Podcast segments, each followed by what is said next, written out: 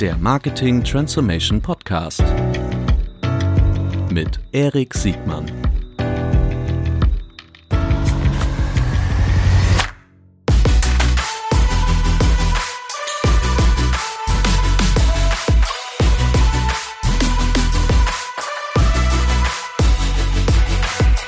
Herzlich willkommen zum Marketing Transformation Podcast. Heute mit einem ganz besonderen Gast, auf den ich mich wahnsinnig gefreut habe und immer noch freue.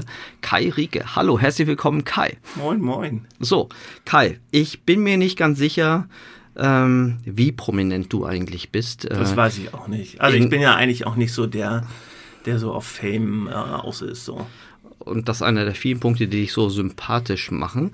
Ähm, trotzdem ist das vielleicht eine gute Gelegenheit, dass du dich kurz nochmal vorstellst und mal sagst, was dich ähm, hierher gebracht hat ja, und wie es so weit kommen konnte. Wie konnte es so weit kommen? Also, ähm, ja, wie, wie konnte es so weit kommen? Also irgendwie nach der, nach der Gründung von, von eDarling ähm, bin ich zu Project A, also CMO zum Ausleihen.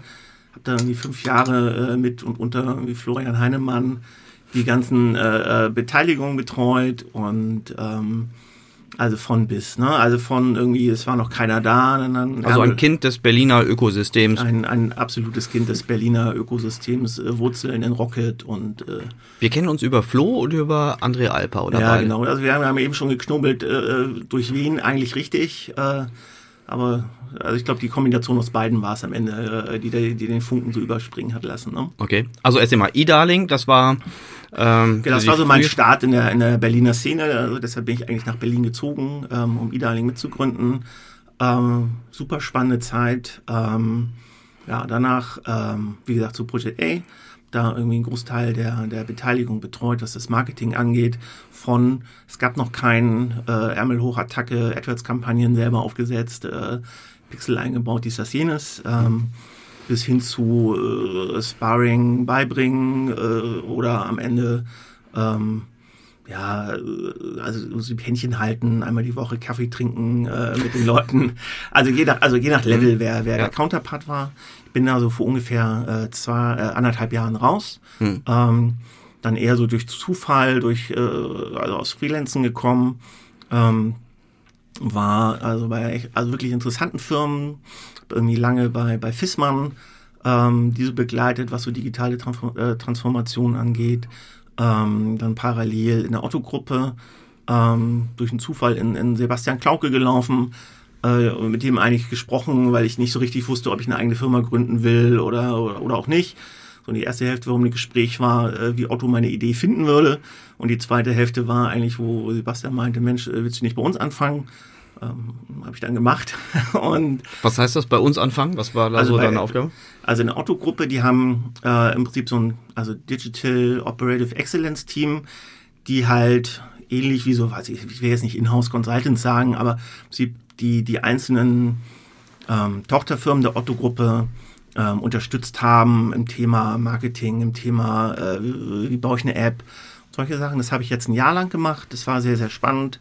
Ähm, ja, nebenbei haben wir, äh, wir beide ja noch unser Spaßprojekt als äh, das Schattenkabinett von André in dem, in dem Ask OMR Podcast, was ich hier so ein bisschen so als Gehirnjogging sehe. Ja, ähm, Schattenkabinett ist gut. Ähm, ja, schöne Grüße an Herrn Dr. Alper. Ähm, die ich glaube, er mag das gar nicht gerne, wenn er Dr. Alper genannt wird. Nee. Ähm, ich glaube, er ist auch Er mag das genauso wenig glaub, wie, das, äh, wie das Akzent auf dem E. Ja. Stimmt.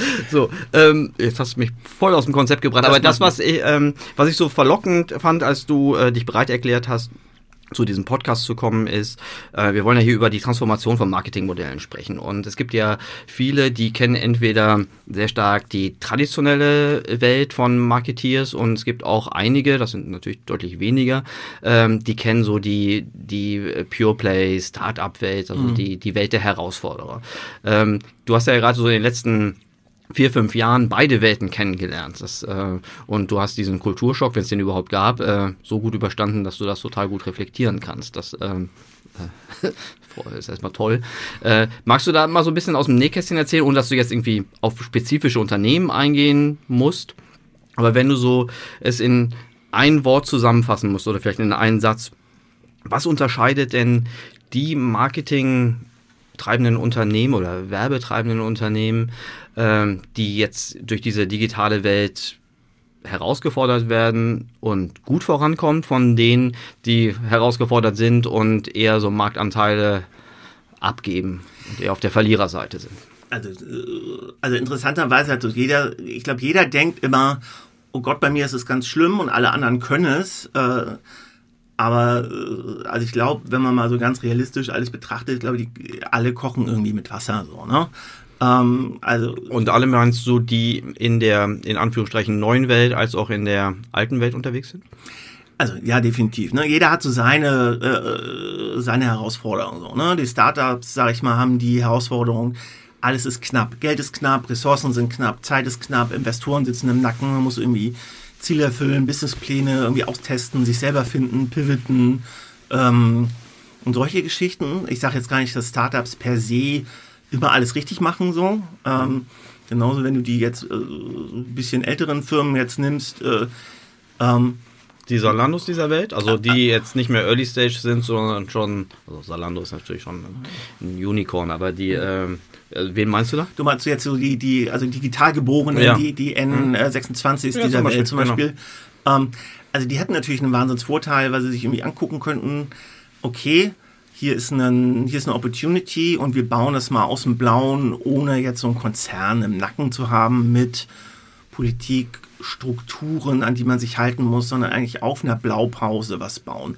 Das sagt jetzt noch nicht aus, äh, ob das Marketing jetzt toll ist äh, oder schlecht ist oder ob das, äh, ähm, weiß ich nicht, ob das BI-Setup gut ist oder irgendwie sowas. Ich glaube, das ist durch die Bank total ähm, total unterschiedlich. Es gibt sicherlich Leute, die machen das wahnsinnig gut. Mhm. Ähm, es gibt Leute, die irgendwie wachsen schneller, als sie das wahrscheinlich verkraften können. Mhm. Äh, und dann gibt es halt irgendwie Firmen, die es seit, weiß ich nicht, hunderten von Jahren gibt, mhm. ähm, die jetzt also mal digital ausprobieren oder sagen, Mensch, digital ist wichtig. Ähm, die, da gibt es auch äh, also sehr, sehr gute Beispiele. Ne? Also sicherlich äh, macht so ein FISMAN das sehr, also sehr gut. Äh, äh sie sagt, Mensch, wir müssen jetzt äh, die Digital-Unit bauen äh, und äh, setzen im Prinzip da viel, viel Effort und, und auch Geld ein, um mhm. sich für die, für die nächsten 100 Jahre da zu wappnen. Ich hätte es auch vermutet, dass das, ähm, wenn du sagst, die machen digital richtig gut, dass das vielleicht absolut so ist, aber dass es vermutlich auch rein komparativ zu anderen direkten Wettbewerb schon durchaus hilft, das digital besser zu machen oder schneller besser zu machen als deine direkten oder nahen Wettbewerber. Stimmt das? Also ich meine, wenn du irgendwas besser machst, bist du immer besser als der Wettbewerber. Aber also Frage, wie relevant ist das? Ne? Ja, das also das sagt dir ja auch keiner, ob du besser bist oder nicht. Ne? Mhm. Also ich meine, wenn du bei der einen Firma A arbeitest, sagt dir ja auch keiner aus der Firma B, äh, der dein Konkurrent ist, ob du besser bist oder schlechter bist. Ich denke mal, dass du halt irgendwie gucken musst, dass du dir möglichst viel Know-how irgendwie reinholst, ob du das intern hirest, extern reinholst dass du nicht irgendwie drauf angewiesen bist, alle, weiß ich nicht, alle Fehler, die schon mal gemacht wurden, nochmal zu machen. Mhm. Ähm, oder muss sie diesen, also ich sag mal, du brauchst ja so ein bisschen so einen Blick fürs Ganze, mhm. um, um also auch digital dich vernünftig aufzustellen oder das, äh, oder das Setup einfach zu machen. Also das Zusammenspiel aus Branding, Performance, BI, Produkt, ähm, vielleicht auch Sales, äh, äh, Marketing, mhm. Landingpages, Kundenservice, mhm. ähm, CRM, das spielt ja alles ineinander. Ähm, das kannst du jetzt ausprobieren. Mhm. Oder halt auch so, ja, Leute wie dich fragen. So, ne? Also dann kann man sich, glaube ich, ne, ne, ein bisschen eine, also ein bisschen Schmerz ersparen da bei dem ganzen Ding. Wenn du es in der Reihenfolge bringen müsstest, die, ähm, du hast jetzt gesagt, okay, das Know-how reinzuholen, das ist, äh, ich glaube, da sind wir uns total einig, das ist auf jeden Fall äh, wichtig. Wenn du so die anderen mal, Rahmenbedingungen, wie zum Beispiel, wie ist, wie ist digitales Marketing in der Gesamtorganisation aufgehängt? Mhm. Wie gehen die mit Technologie um? Mhm. Äh, wie gehen die, klar, mit dem Schnittstellen-Thema, äh, du sagst Landingpages, ne? also Schnittstelle Kunde, Unternehmen, also kann alles Mögliche sein, ähm, aber auch so ein bisschen die, die, die Produktwelt mit mhm. äh, da rein steuern. Es gibt also bei, bei People, können wir gleich bestimmt nochmal noch mal dazu, das glaube ich, können wir einen Haken ranmachen. Was ist mit den anderen Themen wie Orga, Tech-Kompetenz? Also ich glaube, es hängt wieder von der Firma stark ab. Ne? Also das ist, also ich glaube, es macht halt total Sinn, irgendwie digital nicht irgendwie so als zusätzlichen Kanal zu sehen, also ey, wir machen jetzt hier irgendwie so große Sales mit der Vertriebsmannschaft und mhm. ach ja, jetzt auch digital, mhm. sondern ich glaube, man also es ist einfach, es ist, es spielt ineinander so, ne? Und wenn man das halt irgendwie so als, als kleines Add-on sieht, also gibt es sicherlich Beispiele, also ähm, wo ich mit Leuten gesprochen habe oder im Gespräch war, ob ich da jetzt äh, berate oder nicht, wo die eher im Prinzip so, ein, so einen Inhouse-Agentur-Ansatz verfolgen ähm, und gesagt haben, das ist jetzt unsere Digital-Unit, äh, die macht halt unser SEO, die macht halt unser äh, äh, SEA und, und, und die Display-Kampagnen, die aber null äh, integriert waren in irgendetwas. Mhm. Ähm, das macht halt aus, aus meiner äh, Sicht wenig Sinn. So, dann mhm. kannst du auch bei einer Agentur bleiben, nur dass du die halt mhm. anders bezahlst, die Agentur, mhm. oder dass sie halt vielleicht anders incentiviert ist. Ja. Wenn du, wenn du in, du hast vorhin gesagt, dass du so teilweise auch, wenn ich es richtig verstanden habe, so als in der Rolle des Interims CMOs für, für digitale mhm. Themen. Da bist du ja sicherlich manchmal Entwicklungshelfer, manchmal äh, Fitnesstrainer oder vielleicht auch mal Feuerwehr. Das kannst du besser beurteilen. Was sind so die ersten Dinge, die du dir anguckst, wenn du in so ein Unternehmen reingehst? Also hast du so, so Frühindikatoren, wo du dann äh, schneller ein Bild kriegst, mit was für eine Gemengelage du es eigentlich zu tun haben wirst, als äh, als vielleicht andere sich das äh, Bild Also ich, ich beschreibe das immer, also vielleicht liegt es auch an meinem, meinem, meinem E-Darling-Background, das ist ein bisschen mhm. so wie so ein erstes Date, ne? Also mhm. du, du ähm, also was ich gerne mache, wenn, wenn ich eine neue Firma kennenlerne, ähm, ich nehme ja irgendwie ein, zwei Tage Zeit, äh, oder die Firma muss ich auch irgendwie ein, zwei Tage Zeit nehmen natürlich, mhm. und ich versuche mit jedem zu reden, idealerweise ohne die Chefs. Mhm. Ähm, und redst halt, also wirklich vom, ähm, vom Grafiker, äh, also wirklich von A bis Z mit, mhm. mit jedem ähm, und lässt dir einfach mal erzählen, was sie so machen. Ähm, relativ entscheidende Frage ist immer, du, wenn äh, dir die Firma gehören würde, was würdest du dann machen? Mhm. Weil also das Lustige ist, meistens wissen die Leute eigentlich sehr, sehr genau Bescheid, was zu tun ist, kommen aber irgendwie nicht durch zur Geschäftsführung. So. Mhm.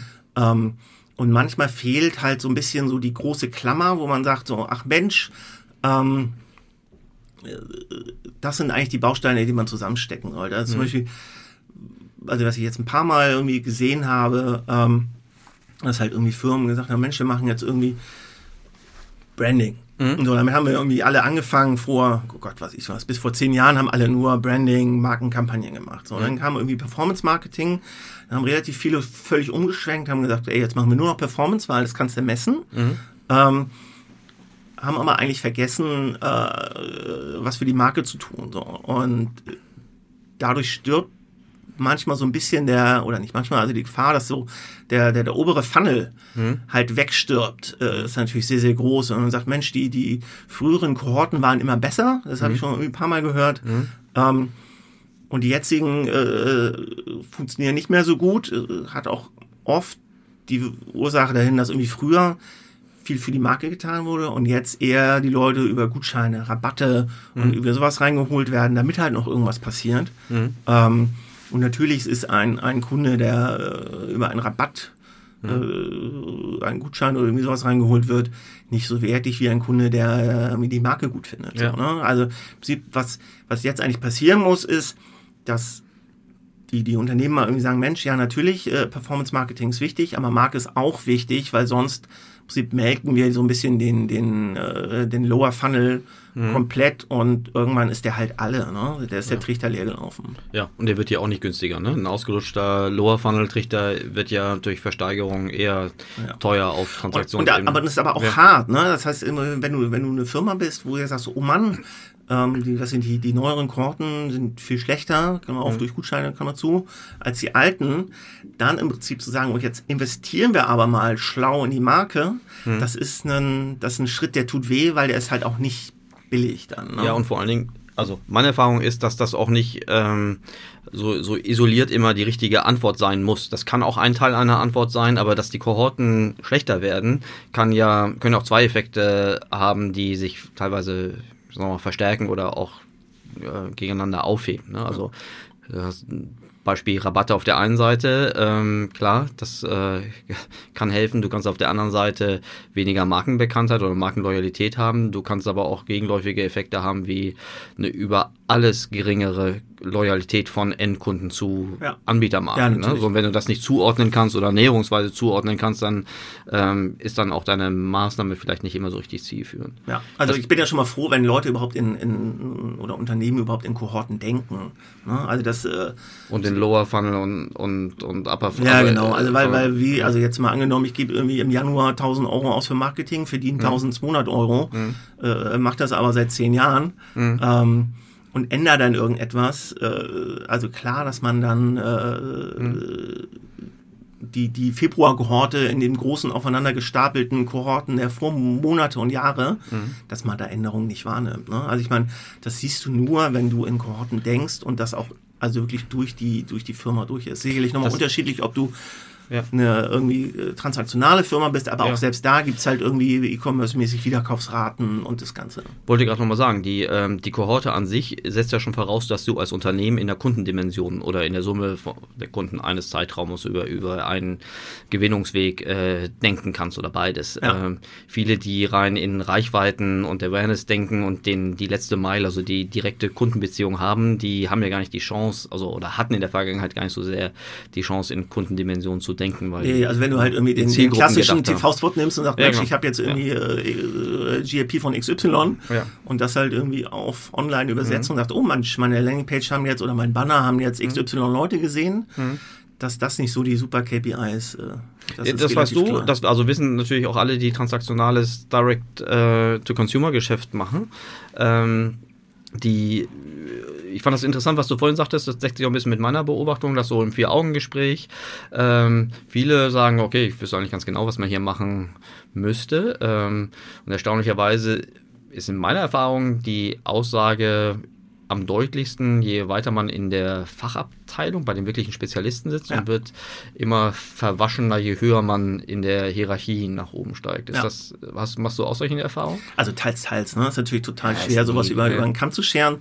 Ähm, also ich habe auch jetzt irgendwie ein, zwei Mal erlebt, dass es irgendwie so, eigentlich wenn der externe, also jetzt hier mhm. natürlich ein externer Prophet, äh, eigentlich das sagt, was die äh, äh, internen Leute sagen, ist manchmal, dass es irgendwie äh, auf, auf C-Level, Geschäftsführungsebene mehr Gehör findet, als wenn die eigenen Mitarbeiter das sagen. Woran das liegt? Keine Ahnung. Das muss irgendeine weil also, du keine Partei bist und weil du mehr Benchmarks hast als immer nur. Also hoffe ich. Also ja, ja, aber ist eigentlich schade, dass äh, also dass da manchmal so die die die internen Leute nicht gehört werden, die eigentlich den Weg ja. kennen so. Ne? Also auf der anderen Seite hast du oft aber so Zielkonflikte durch irgendwie so blöd aufgehängte Abteilungen. Also ich kenne das noch irgendwie aus meiner Affiliate-Zeit von Anno dazu mal. Da äh, habe ich irgendwie Affiliate gemacht für einen Mobilfunkkonzern. Ich jetzt äh, das lasse ich mal so stehen, ähm, ähm, wo im Prinzip äh, Affiliate im Sales hing. Ja. Äh, äh, und äh, das Online-Marketing im Marketing. Das gibt's doch heute noch. Ja, aber da kannst du ja, ja, kannst ja. in drei Fingern abzählen, äh, was da lief. Ne? Ja, ja,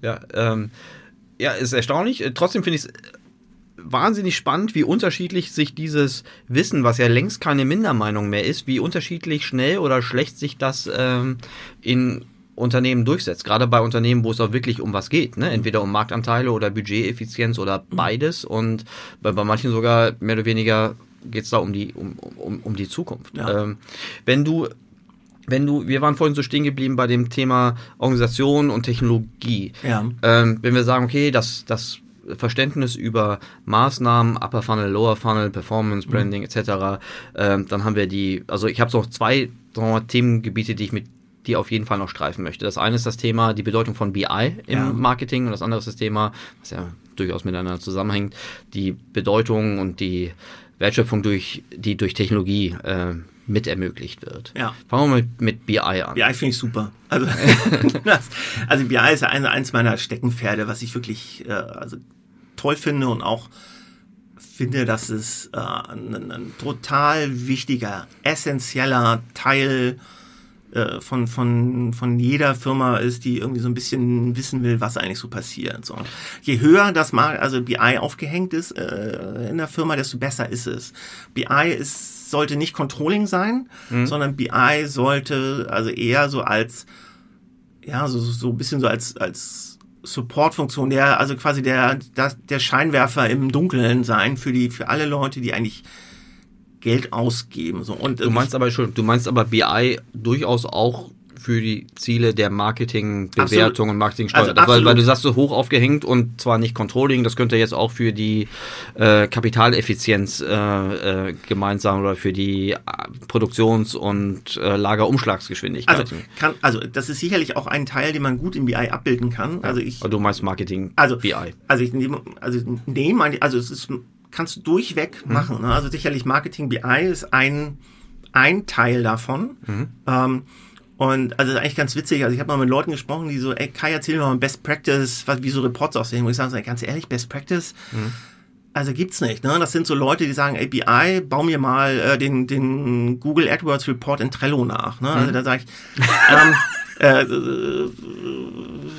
oder also ja, ja na, also, mhm. wo ich sage, ey, also, also ah, Trello macht eh keinen Sinn, ne? aber ähm, bauen wir mal den Google AdWords Report nach. Mhm. So, ne? Also das ist so. Ein Tableau. Ja, ein Tableau, das meine ja. ich, sorry. Ja. Ähm, also bauen wir mal den Google AdWords Report in Tableau nach. Mhm. Ne? Also mhm. das, ähm, also es macht wenig Sinn. BI, das klar. Ne? Also mhm. für mich ist halt BI in dem Moment, wo du halt sagst, okay, was ist eigentlich der Doppelklick dahinter sozusagen? Mhm. Ne? Also in dem Moment, wo du sagst, okay, ich generiere irgendetwas über SEA. Mhm. Was für Produkte werden denn verkauft? In dem Moment, wo, also wo du halt quasi vorne äh, von der Firma und hinten ähm, zusammenführst und dadurch bessere Insights kriegst, was für Kunden du kriegst, mhm. wo eigentlich der Wert generiert wird. Welches Nachkaufverhalten, wie die Kohorten ja. sich aufbauen. Was auch immer. Und da ja. natürlich spielt auch mit rein, dass du irgendwie gucken musst, ähm, also, wo fängst du an mit BI? Ne? Natürlich äh, kannst du sagen, ich fange entweder vorne an, äh, beim Marketing, oder du fängst hinten an äh, äh bei, bei der Logistik, beim ERP-System. Äh, so, ja. ne?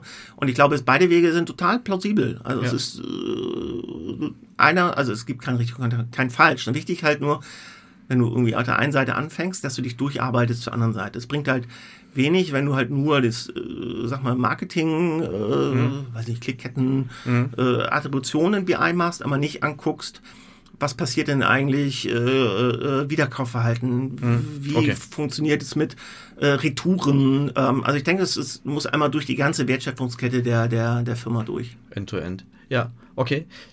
Marketing und AdTech. Ähm, die ist ja jetzt in meiner Welt ist das so ein Thema, wo viele gerade auf der Gesellschafter- oder Geschäftsführungsvorstandsebene äh, sehr schnell sich ein, eine Abkürzung erhoffen für einen vielleicht noch nicht optimalen digitalen Reifegrad für ihre Unternehmung. Das klassische Muster ist so, Mensch, ich habe gehört, die Kollegen von Adobe, Salesforce, Google, you name it, die haben da ein Tool, das macht was mit AI oder... Äh, ja, das ist ja, so, so, so, ist ja so ein, eigentlich so ein typischer Geschäftsführer-Schnack, der äh, Angst hat, was zu verpassen, weil er genau. mal gehört hat, dass wer anders das und das macht. Also ich glaube, mit einem Tool, was du dir anschaffst, also ist dir erstmal noch gar nichts geholfen. Mhm. So, ne? Also du... Ähm, also du kannst auch zu einer Agentur gehen, äh, die wird am Ende auch ihren EBIT optimieren mit einem tollen Tool. Mhm. Ähm, sondern ich glaube, du musst halt, wenn du dich für irgendein System entscheidest, was auch immer, mhm. solltest du halt diese, diese Kompetenzen von Menschen, die dieses Tool bedienen, in-house aufbauen, einfach um ein, also quasi ein Alignment zu erreichen, was die Interessen und die äh, ja, was die Interessen eigentlich angeht. So, ne? Also eine Agentur wird also, ja, natürlich hat eine Agentur ein, ein sekundäres Interesse, äh, das Unternehmen glücklich zu machen, mhm. wird sie aber nur so lange machen, oder muss sie, also ich sage jetzt mal kurz böse, mhm. äh, äh so lange machen, äh, äh, bis der Kunde sich beschwert, mhm. sozusagen, und so lange, bis er sich beschwert, werden sie ihren eigenen EBIT optimieren. Das muss der Kunde ja auch mitkriegen, was ja. er, was er mal, erreicht oder nicht erreicht. Ja. Die, ähm, wenn wir jetzt fangen wir mal mit so den, den, den Standard-Tools an. Also, das sind ja sehr wahrscheinlich in unserer Welt, ähm, was ist unserer Welt? Also in der digitalen Welt, äh, alles was Bewegungsdaten, also Web Analytics, mhm. äh, alles was Kampagneninformation oder zur Kampagnenausspielung ist, ja. ähm, ist Bitmanager. Mhm. Äh, in letzter Zeit gibt es ja auch ähm, viel aus meiner Sicht zu Recht viel Diskussion über die Frage, wie bringt man eigentlich die die BI-CRM-Welt mit, mit akquisitorischen, also wie bringt man eigentlich Akquisition und Retention-Maßnahmen äh, auf einer Steuerungs- und Bewertungsebene irgendwie zusammen. Das ist so das Stichwort, ne? DMP, CDP ja. oder sonstige äh, Systeme, die halt beides können, also Bestandskundeninformationen, Bewegungsdaten, mhm. akquisitorische Informationen zu verarbeiten. Wie siehst du die Welt so in, in, aus für den, für den Marketier in Zukunft? Hast du das Gefühl, dass sich diese ähm, die Spezialisten, also zum Beispiel ne, Cross Engage äh, im, im, im, im äh, CDP-Bereich, ähm, durchsetzen können bei der breiten Masse der Advertiser? Oder sind vielleicht eher die, die Generalisten aller Salesforce, Adobe. Mhm. Also ich glaube, es hängt von dem Setup ab, mhm. ähm, was in der Firma ist. Ne? Ich meine, wenn du natürlich Salesforce hast, natürlich leicht zu sagen, ach komm, dann stöpseln wir hier das äh, CDP-Tool von denen noch rein und dann ist, ist alles, so? alles gut. Also, also äh, wir machen ja, einen Podcast, sonst äh, würde ja. man jetzt meine hochgezogene Augenbraue sehen. Ja. Ähm, also das ist die Hoffnung, dass das so leicht funktioniert. Ja, genau. Mhm. Ne? Also ich denke, man, also äh, wo du gesagt hast mit den Tools und, und ich denke, man muss halt noch einen Tick früher so, so, sozusagen ansetzen. Ich glaube, dem, man sollte erstmal anfangen, seine eigenen Rohdaten zu ownen. Mhm. Äh, kannst halt über irgendwie Webtrack mitspeichern, Pivik, mhm. äh, äh, GA360. Ähm. Rohdaten, damit meinst du an der Quelle, First-Party-Data, also, aufkorreliert. Also wirklich ja. je, also und zwar Rohdaten im, im Sinne von, was kommt an Marketingaktivitäten Marketing, Marketing auf meine Seite, was passiert auf meiner Seite, ähm, was passiert sozusagen im Backend. Ähm, auch wenn man heute noch nicht vielleicht diese Daten oder nicht weiß, was man macht mit diesen Daten, mhm. ich würde auf jeden Fall ab Tag 1 diese Sachen mitspeichern. Ähm, selbst, wie gesagt, wenn man noch nicht richtig weiß, was, was man daraus machen will. Weil wenn man in dem Moment sagt, oh Mann, äh, wir müssten eigentlich mal Rohdaten haben, ähm, fehlt einem wahrscheinlich schon ein, zwei Jahre äh, Rohdaten, die man hätte sammeln können und aus den Erfahrungswerten dann irgendwas Schönes bauen kann.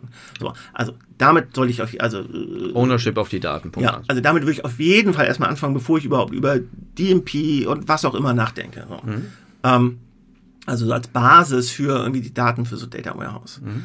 Ähm, dann kannst du das ganze Ding natürlich so komplex machen, wie du möchtest. Ne? Also wenn du jetzt hier irgendwie mal dieses, hier, dieses Lumerscape, mhm. äh, diese Logo-Wüste dir da irgendwie in Erinnerung rufst, also gut, kein Mensch wird da jedes Tool von denen nutzen, ne? aber ich meine, der, der, der Grad der Komplexität, den du da irgendwie machen kannst, ist also sehr hoch. Du kannst es aber auch einfach machen, indem du erstmal anfängst mit einem Ad-Server und deine eigenen First-Party-Daten in einem Ad-Server sammelst mit diesem Ad-Server nicht nur Banner ausspielst, sondern vielleicht auch On-Site Elemente, ne, die zwar als Banner ausgespielt werden, aber natürlich nicht aussehen wie ein Banner. Mhm. Ähm, also diesen ganzen Grad der Komplexität kannst du dich relativ einfach nähern und gucken, ist, äh, ist das was, was bei uns passt. Mhm. Wie, wie, siehst du, wenn du mit, ähm, du redest ja mit, mit Fachabteilungen, aber auch mit, mit, mit Gesamtverantwortlichen auf der Geschäftsführungs- oder Geschäftsleitungsebene deiner, deiner Unternehmen oder deiner Partner. Ähm, wie, wie hoch ist so die Management-Attention für diese gesamten CRM-Prozesse? Ich habe so das Gefühl, dass immer noch der Fokus ganz stark auf alles, was eher akquisitorisch ist und sehr dicht an der, an der, an der Neukundenseite hm. äh, gebaut ist, dass das eher so ein bisschen ich will nicht sagen übergewichtet, aber sehr viel Fokus hat, während die, die Bestandskunden-Retention-Seite ähm, meiner Wahrnehmung eigentlich nicht den fairen Anteil der Aufmerksamkeit mhm. und der Initiativen. Ja, äh, also sehe ich ähnlich. Also ich sehe es sogar noch einen Zacken, also anders. Also für mich, also mir, mir kräuseln sich immer die Nackenhaare, wenn irgendwie CRM mit E-Mail mhm. gleichgesetzt wird. Mhm. So. Ähm, natürlich ist E-Mail ein super Weg, um den Kunden zu erreichen, aber er ist halt einer von also wirklich vielen. Also theoretisch kannst du Retargeting, also ist für mich auch eine Art von CRM. Klar. Ähm, äh, eine WhatsApp-Kommunikation mhm. äh, ist ein Teil von CRM. Ne? Also das ist natürlich, jetzt mal um auf Cross-Engage zurückzukommen, ist natürlich relativ komplex, sowas zu orchestrieren. Mhm. Ähm, und es ist natürlich gut, wenn es solche Tools gibt, die, die einem da ein bisschen bei helfen. Mhm. Ja, und auch den Prozess ähm, nicht nur sagen wir mal, aufsetzen, sondern auch die Konzepte, die es dafür braucht, äh, also helfen mitzugestalten, dass diese Konzepte umgesetzt werden und auch verstanden werden. Ist die, ähm, du arbeitest ja für Unternehmen, die im B2C als auch eher im B2B-Bereich äh, ja. unterwegs sind. Was ist so der strukturelle Unterschied zwischen den B2B-Advertisern ähm, und den B2C-Advertisern, äh, abgesehen von dem offensichtlichen, dass das eine mehr Volumen hat? Also ich glaube, die B2C-Advertiser ähm, sind so ein ich glaube, so ein Zacken näher an ihren Kunden dran. Also das heißt, die, die sind, glaube ich, weiter, was so, also um jetzt mal beim Thema mhm. CRM zu bleiben, also wie sie im Prinzip Kunden, die im Funnel sind, äh, bespaßen oder über die, weiß nicht, Kaufschwelle tragen. Mhm. Ähm, ich glaube, da können oder kann der eine oder andere irgendwie B2C, äh, B2B-Kunde äh, äh noch ein bisschen, bisschen dran lernen. Natürlich ist B2B auch ein Zacken vielleicht komplizierter äh, im, im, im Sinne von CRM, aber also man wird sich wundern, wenn man mal äh, eine, eine Custom Audience seiner äh, äh, Business-Kontakte bei Facebook erstellt, ähm, wie viel Overlap es gibt und, und selbst man theoretisch Facebook Retargeting äh, via Custom Audience ähm, nutzen kann für, für äh, B2B CRM. Ich spare mir jetzt die GDPR-konforme Zustimmungsfrage. Ich finde das sehr schlau, das zu tun. Ähm, wenn man die Zustimmung dafür hat. Ja, also, also, da bin ich, also da bin ich ja auch über Datenschutz. Ich finde nee, aber ich bin da ganz pragmatisch. Ne? Also ja. ich meine, was, also was kostet eine Abmahnung? Ne? Also, ja. no, also das ist. Äh, ja, ja, alles gut. Insbesondere aus Forschungszwecken ähm, ist es, glaube ich, äh, total valide, solche, solche Abgleiche zumindest in Erwägung zu ziehen. Die, ähm, ist, kann das auch sein, dass im B2B so ein bisschen der Druck noch nicht so da ist, wie es im B2C schon längst der Fall ist? Weil wenn ich mir angucke, wie groß die Umsätze und Deckungsbeiträge von einigen B2B-Unternehmen ist. Also was da insbesondere auf der Deckungsbeitragsseite umzuverteilen ist. Ja. Ähm, und wie sich B2C entwickelt hat, ist ja auch relativ wenig überraschend, dass die Bereiche, wo die Deckungsbeiträge, die am, am schlechtesten zu, zu, zu verteidigen waren, als erste äh, gegen Null gefahren wurden. Mhm.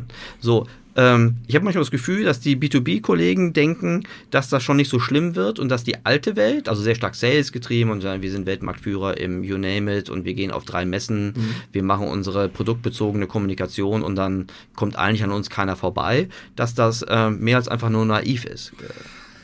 Also ich glaube, es ist, also ich meine, für mich ist der gravierende Unterschied, die, die Ansprache der Kunden ist natürlich von von einer, einer B2C-Firma ein bisschen leichter. Du hast die Masse mehr, du hast mehr Daten zum Testen. Du kannst ähm, einfacher targeten, weil du weniger Streuverluste ja, hast. Ego. Ja, und mhm. äh, dafür verdienst du vielleicht nicht so viel mit den einzelnen Kunden wie bei B2B. Mhm. Ähm, bei B2B ist es eher umgekehrt, sag ich mal so die, die äh, Sales-Phase, also es wird, jede B2B-Firma wird es wissen, ähm, ist halt deutlich länger und mhm. aufwendiger, aber dafür bleibt der Kunde meistens auch länger da. Gerade für so Tool-Anbieter ist es oft so, wenn du einmal eingebaut bist, bist drin. So, ja. ne? ähm, und dadurch ist natürlich der, der Leidensdruck für die äh, B2B-Firmen vielleicht nicht so hoch wie bei B2C, wo, wo die Leute halt viel, viel wechselwilliger sind. Also ich meine, wie oft haben wir schon Handyverträge gewechselt? Wie oft haben wir unseren Stromanbieter gewechselt? Ja. Ähm, ich glaube, dass die, die Frequenz sozusagen der, der Wechselbereitschaft bei B2C viel höher ist als bei B2B. Okay. Aber dennoch, äh, also selbst wenn das so wäre, ich, ich würde mal in Frage stellen, ob das immer so bleibt, weil auch so ein jemand, der Investitionsgüter vertreibt, verkauft oder Investitionsgüter einkauft, muss ja auch unterliegt ja auch einem gewissen äh, Kaufentscheidungsprozess. Ja. Und ähm, die Lufthoheit über diesen frühen äh, Entscheidungstrichter zu haben. Die würde ich jetzt nicht mal, also wenn ich B2B-Unternehmen wäre, äh, würde ich diese Lufthoheit nicht meinen Wettbewerbern überlassen. Du hast ja so ein relativ, äh, also super schlaues Beispiel von Custom Audience Abgleich meiner LinkedIn-Kontakte und Facebook äh, gemacht als Beispiel. Mhm. Ähm, wenn du aber mal auf manche B2B-Unternehmen gehst mhm. und guckst mal, was feuern die eigentlich für Targeting-Cookies ab, ja, ja. Ähm, also ich glaube, dann, dann, tun die mal eben nichts. Ja, also ich glaube, dass also ist jetzt auch wieder schwer, alle über einen Kamm zu scheren, aber ich glaube, dass generell die, die, die äh, B2B-Firmen so ein bisschen was lernen können von den B2C-Firmen, auch wieder mhm. total allgemein gesprochen, mhm. gerade was so im, im Sinne von BI, Kundenfokussierung, wo kommen die eigentlich her? Mhm. Ähm, weil man kann erstaunt, also jetzt rein mal online gedacht, man kann erstaunlich viel ähm, sowohl für Marke als auch äh, im Performance-Bereich, äh, mhm. sowohl für B2C als auch für B2B machen. So, ne? Also es ist jetzt, ähm, wenn jetzt eine, eine B2B-Firma irgendwie sagt, äh, online funktioniert nicht für uns, mhm. ähm, also das würde ich, würde ich stark hinterfragen. Also man kann ja, man soll ja dieses anekdotische Wissen nicht zu sehr überbewerten, aber ich für meine Investitionsentscheidung, egal was das ist, ähm, ich will jetzt bewusst kein Heizungsbeispiel nennen, aber ähm, ein Automobil also allein wie, man muss sich nur mal angucken, wie heute im Jahr 2019, im, ich weiß nicht, alle machen das, es gibt auch Ausnahmen, aber wie im Jahr 2019 äh, Probefahrten generiert mhm. werden oder umgekehrt, wie schwer das für dich als Konsument mhm. ist, äh, da sauber durch so einen Prozess durchzugehen. Da finde ich die ganzen, also die ganze gibt es ja auch viel richtig schlaue Plattformen, ähm, die äh, im Netz, egal ob das mhm. Leasing-Plattformen sind oder ähm, äh, Plattformen, die Neuwagen mit Rabatten äh, an, an, an den Markt bringen, die machen das richtig gut. Mhm. Der, die einzige Gruppe, die es wirklich nicht gut macht, sind in meiner Wahrnehmung äh, die Automobilmarken selbst. Mhm. Es gibt da Ausnahmen, aber trotzdem ist das erstaunlich bei so, einem, bei so einer Kaufentscheidung, ja. wie gut du da ein äh, die Leasing-Experten, die finde ich besonders gut, äh, aber auch die Neuwagen-Jungs, die machen das ganz toll über alle Kanäle, richtig gut, gut orchestriert, CRM-mäßig, äh, Lead-Gen, aber auch wenn du im Lead-Kanal bist, wirst du richtig gut ähm, getriggert, während du mehr oder weniger fast berührungslos auf viele der, der Automobilistenseiten gehen kannst und danach entweder wahnsinnig viel Formulare ausfüllen musst und dich erstmal qualifizieren musst, um an einer in eine Customer Journey eintreten zu mhm. dürfen oder du mehr oder weniger ignorierst wirst. Also du Hast du da eine Erklärung für? Nee, habe ich nicht. Also du wirst ja selbst online ignoriert als auch äh, offline. Also ja. ich meine, äh, wer von uns war nicht in einem Autohaus, äh, hat sich mal umgeguckt und wurde nicht angesprochen. Also ganz ehrlich, ich verstehe. so ein bisschen wie Karstadt damals und Also Amazon, verstehe ja. ich nicht. Ne? Ja. Also das ist. Aber lass uns mal nur über Online sprechen. Ja. Also was ist? Hast du eine Erklärung, weil du hast jetzt also zumindest einen B2B-Fall bei dir kenne ich, da könnte ich mir vorstellen, das ist ähnlich, die haben gleiche Konflikte, es gibt irgendwie noch Händler, manchmal gibt es Handwerker, verstehe, dass es manchmal so Brüche gibt und dass Marketing nicht gleich Sales ist, verstehe ich auch. Aber wenn ich mir gucke, wie heute äh, eine Kaufentscheidung mhm. vorbereitet wird, und da ist ja jetzt vor zehn Jahren nicht mhm. zu sagen können, oh, ja, ich weiß, was du meinst. So, glaube, warum, wa, was, was, was muss ich in Unternehmen auslösen, damit diese Prozesse richtig gewichtet werden? Also ich glaube, da muss ein bisschen das äh, äh, ähm ich sag mal, der Blick geschärft werden für, also wie tickt eigentlich der Kunde, was passiert da eigentlich so? Ne? Also ein Freund von mir hat mal ein schönes Beispiel gebracht und hat gesagt, es, stell dir mal vor, du hast ein Fließband mit einer oberen Seite und einer unteren Seite. So auf der oberen Seite musst du halt irgendwie gucken, ähm, dass du dem Kunden sagst, hey, hier bin ich, ne, mhm. ne, weil er in einer passiven Phase ist und vielleicht das Auto mhm. oder was auch immer. Ne, also das kannst du wirklich auf alles übertragen. Mhm. Nicht in dem Moment interessant ist, aber du musst halt gucken, dass du im Kopf präsent bist. Mhm. Ähm, und das musst du halt irgendwie machen äh, mit irgendeiner brandigen Kampagne. So, mhm. ne? ähm, musst du halt irgendwie gucken, dass in dem Moment, wo das Fließband quasi auf die andere Seite fährt und der Moment, wo das auf die andere Seite fährt, das ist der Trigger. Mhm. Und der kann also der kann ja ganz verschieden sein. Ne? Mhm. Also um mal jetzt bei dem Autobeispiel zu bleiben, mein Auto ist kaputt, mhm. äh, äh irgendwie hier mein Diesel ist verboten in der Innenstadt, was auch immer. Ne? Also da gibt's halt irgendwie, da muss man sich ja mal schlau überlegen, was ist für, für was, was sind eigentlich die Trigger, wo mein, mein Fließband eigentlich auf die andere Seite fährt von der oberen passiven Phase, mhm. wo ich eigentlich nur sagen muss, lieber mhm. Kunde, bitte, bitte kenne mich. Mhm. Ähm, runter auf die untere Seite des Fließbandes, äh, mhm. äh, wo du dem Kunden sagen musst, also ich bin hier, kauf jetzt bei mir. Ja. Und ich glaube, dieses, also A, dieses Verständnis, dass es irgendwie eine, eine aktive und eine passive Phase gibt, ist, mhm. glaube ich, also fehlt hier und da. Mhm. Ähm, und auch, dass eigentlich der, ähm, also der, dass man eigentlich Branding-Kampagnen ähm, eigentlich zerlegen müsste. Also du wirst nicht eine Branding-Kampagne machen, die auf alle Punkte einzahlt, äh, äh, wie Awareness, wie die Markenbotschaft, wie die mhm. Aktivierung, ähm, sondern ähm, das macht also meiner Meinung nach About You zum Beispiel sehr, sehr schlau, die, die zerteilen das. Mhm. Ja, also das, äh, es gibt äh,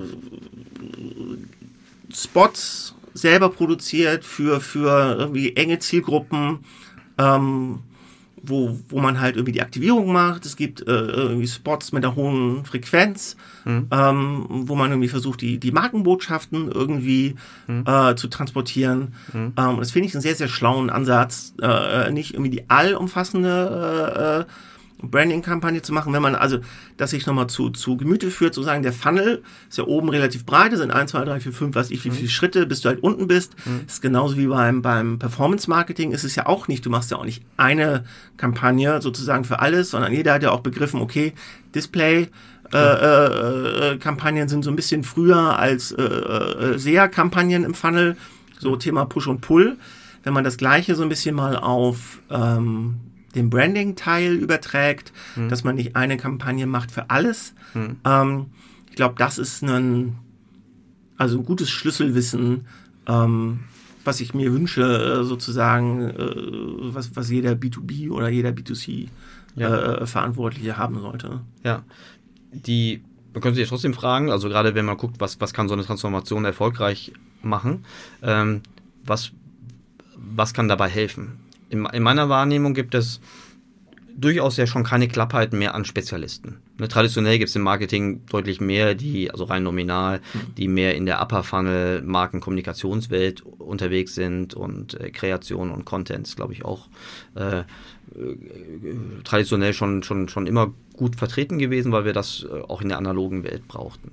In der digitalen Welt haben wir ja im Grunde Marketing durch die, durch die Lower Funnel Welt äh, kennengelernt und waren dann sehr stark in der, in der quantitativen, analytischen Welt zu Hause und haben dann das, was du sagst, ne, die andere Seite des Fließbandes ja. irgendwie gemacht. Aber es gab wenig Konnektoren. Ja. Es war sehr stark entweder oder. Es gab wenig, was war ja damals gar nicht notwendig, weil was die Lower Funnel Welt ja nicht kann, ist, sie kann ja keinen, kann wirklich einen Bedarf schaffen. Umgekehrt muss die Upper Funnel Welt ja auch schon irgendwie quantitativ nachweisen, dass sie einen Wertbeitrag äh, gebracht hat. Mhm. Ähm, ich habe manchmal das Gefühl, es gibt zu wenig Architekten, die über alle Gewerke oder Funktionen wirklich ausreichend gut also die breites und ausreichend tiefes Wissen haben, ja. um das zu orchestrieren und ja. dass umgekehrt diese Architekten in diesen Organisationen von alleine auch nicht so richtig schnell ähm, anwachsen. Ja. Oder teilweise haben die Architekten auch gar keine Lust, in solche Organisationen zu gehen, weil sie da nicht schnell genug vorankommen. Kann das sein? Ja, also ich glaube, es kann sein. Also es, ich habe also oft gesehen, dass es halt irgendwie eine Branding-Abteilung gibt, die den mhm. oberen Funnel macht und eine Performance-Abteilung, die den unteren Teil macht. So, mhm. Ne? Und dann gibt es da Rivalitäten, die sprechen nicht miteinander. Die kämpfen um Budgets und Leute. Ah, ja. Mhm. ja. Also wo man überlegt, also es ist natürlich auch, äh, äh, sag mal, viel Verantwortung für eine Person, mhm. so diesen ganzen Kram zu, zu machen. Mhm. Aber meiner Meinung nach macht das total Sinn, also dass mhm. zumindest einer mal diesen ganzen Funnel überblickt. Ja. Ähm, und damit dann auch entsprechend steuern können. Ne? Und die können ja auch einen Beitrag leisten, um die, ähm, um die Organisation, wenn sie nicht die Gesamtorganisation machen können, aber die, die, die marketingseitige Organisation und auch die technische Konzeption zumindest mitgestalten, mhm. als gemeinsam mit dem CTO. Das bringt mich so ein bisschen zu, von wegen Organisation zur Arbeitsteilung ähm, und der Rolle der Unterstützer. Ja. Unterstützer können ja alles möglich sein, das können Berater, das können einzelne Köpfe sein, ähm, das können Technologie-Player sein, aber traditionell sind das auch sehr stark Agenturen, mhm. Kreativagenturen, aber vor allen Dingen auch Mediaagenturen in unserem, in unserem Fall. Ähm, wie siehst du die Rolle, du kommst aus dem, aus dem Berliner Ökosystem. Wie siehst du die Rolle der, der Mediaagenturen? Ich sage nicht, das kann man nicht alles über einen Kamm äh, scheren, es gibt solche und solche. Aber wie siehst du die Rolle der, der, der, der Mediaagenturen und den zukünftigen Beitrag, den Mediaagenturen in dem digitalen Spiel bringen können? Also ich glaube, eine Mediaagentur kann immer Sinn machen, im Moment, wo man irgendwas in-house nicht leisten kann, weil man die Leute nicht hat oder weil äh, die Ressourcen da knapp sind. Ich glaube, ein Inhouse-Team wird in, im Sinne von Performance oder irgendwie ähm, ja, Zielen, äh, glaube ich, fast immer eine, eine, äh, eine, Agentur schlagen. Also mit einem Sternchen jetzt, äh, wenn mhm. das nötige Know-how vorhanden ist. Mhm. So, ne? Also sei es im Sinne von, dass du dir irgendwie die 15% Agenturprovision sparst. Ne? Mhm. Also da hast du ja selbst schon mal ähm, ohne dass überhaupt was passiert. Selbst wenn du nur, nur genauso gut bist wie die Agentur, mhm. bist du ja schon 15 Prozent besser. Ist die, das geht ja vor allen Dingen für die, für die, sagen wir mal, analogen Bike-Buying-Sachen. Ist die, ist die Kostenseite da wirklich kriegsentscheidend oder ist es auch die, die Bewertungs- und Steuerungskompetenz? Also wie gesagt, ich bin echt kein Feind von Agenturen. Ne? Mhm. Also es ist, äh, es wird immer Momente geben, wo man sagt, so Mensch, RTA. Mhm. Ähm, Know-how nicht in der Firma, äh, mhm. habe ich auch schon irgendwie ein, zwei Mal erlebt, wo man sagt, pass mal auf, mhm. wir suchen uns eine Agentur, äh, die uns dort hilft. Mhm. Äh, wenn ich das getan habe, bin ich eigentlich immer mit, den, mit dem Satz rangegangen, also ihr helft uns und bitte, wenn wir die Leute haben, helft ihr uns, die aufzuschlauen und euch selber am Ende überflüssig zu machen. Also dass mhm. sie von vornherein wussten, mhm liebe Agentur, ihr seid hier eine Interimslösung. Ne? Also es ist genauso, wenn ich irgendwo hingehe, ja. ähm, mache ich mich meistens relativ schnell auch wieder selber überflüssig. Ja, das spricht ja für einen guten Architekten. Das wäre ja, also es ist kein gutes Zeichen, wenn der Architekt dann irgendwann bei dir einzieht. Die ähm, und was ist da so die deine Wahrnehmung? Wie reagieren jetzt Agenturen oder Dienstleister auf solche äh, Insourcing-Initiativen? Also ich sag mal, wenn du also von vornherein offen gespielt hast und sagst, pass mal auf, wir nehmen euch mal jetzt für Zeitraum X, äh, mhm. dann inhausen wir das, mhm. weiß jeder Bescheid. Mhm. Ähm, und so, also ich denke, also ich meine, das ist wie, wie mal im Leben, ne? muss man mhm. halt offen mal miteinander reden und sagen, so und so ist es. Und äh, mhm. also dafür ist halt auch unsere Welt zu klein, um da irgendwie rumzuzicken. Dann, ne? Mhm. Also sowohl von der einen als auch der anderen Seite. Ne? Also das ist, sollst du weder als Unternehmen rumzicken noch als Agentur rumzicken. Also das äh, kann ich gut gehen am Ende. Ja, super spannend. Kai, hast du eine, meine Abschlussfrage, hast du einen Advertiser, egal ob du ihn von innen oder von außen kennst, aber hast du einen Advertiser, den du ähm, besonders vorbildlich findest in Form von Transformation oder, oder Performance, also im Sinne von Marketing Performance? Ähm, oder würdest du sagen, kann man so nicht sagen, kann man nicht alle über einen Kamm also, stellen. Also, also doch habe ich, aber das wäre jetzt unfair, den jetzt zu nennen. Ne? Also das ist ähm, doch, wenn es positiv nee, ist. Ja, nee, also es ist halt irgendwie Leute, für die ich gearbeitet habe. Das ist so, das, ne, das okay. bleibt. Da ist halt der der der okay. Siegel der Verschiedenheit wieder so mhm. weder positiv noch negativ. Nee, also ja, es gibt Leute, die machen es gut. Mhm. Ne? Also ähm, also ich kann jetzt irgendwie von meiner eigenen Firma, irgendwie von Idaling irgendwie reden. Mhm. Die machen es seit Anfang an richtig gut, mhm. finde ich. Die machen es heute immer noch richtig gut. Ne? Also mhm. Michael Schritzemeyer ist ein Wahnsinns-Typ, äh, der macht das wirklich toll. Ja, und der macht das ja auch schon nicht seit gestern ja, und genau. ist ja auch wirklich in einem ich weiß es bei einer Haifischbecken gesagt, ne? Aber das, die, dieses Segment ist ja eins der wirklich, das ist wirklich ein ganz hochkompetitives ja, ja, also war es schon immer, aber bestehen. Ja. Ja. Also das, also die machen es gut. Ja. Ähm, natürlich ein bisschen biased, weil mein Herz für die Firma sehr schlägt. Mhm. Ähm, ja, das so. Da verteile ich noch ein bisschen Kudos in die Richtung. Sehr gut. Klasse. Ein schönes Schlusswort. Kai, ganz herzlichen Dank für deine Zeit sehr, und sehr deine, gerne, deine Insights und äh, ja, hoffentlich bis bald mal wieder. Ja, Vielen viel, Dank. Hat sehr viel Spaß gemacht. Danke dir. Sehr schön.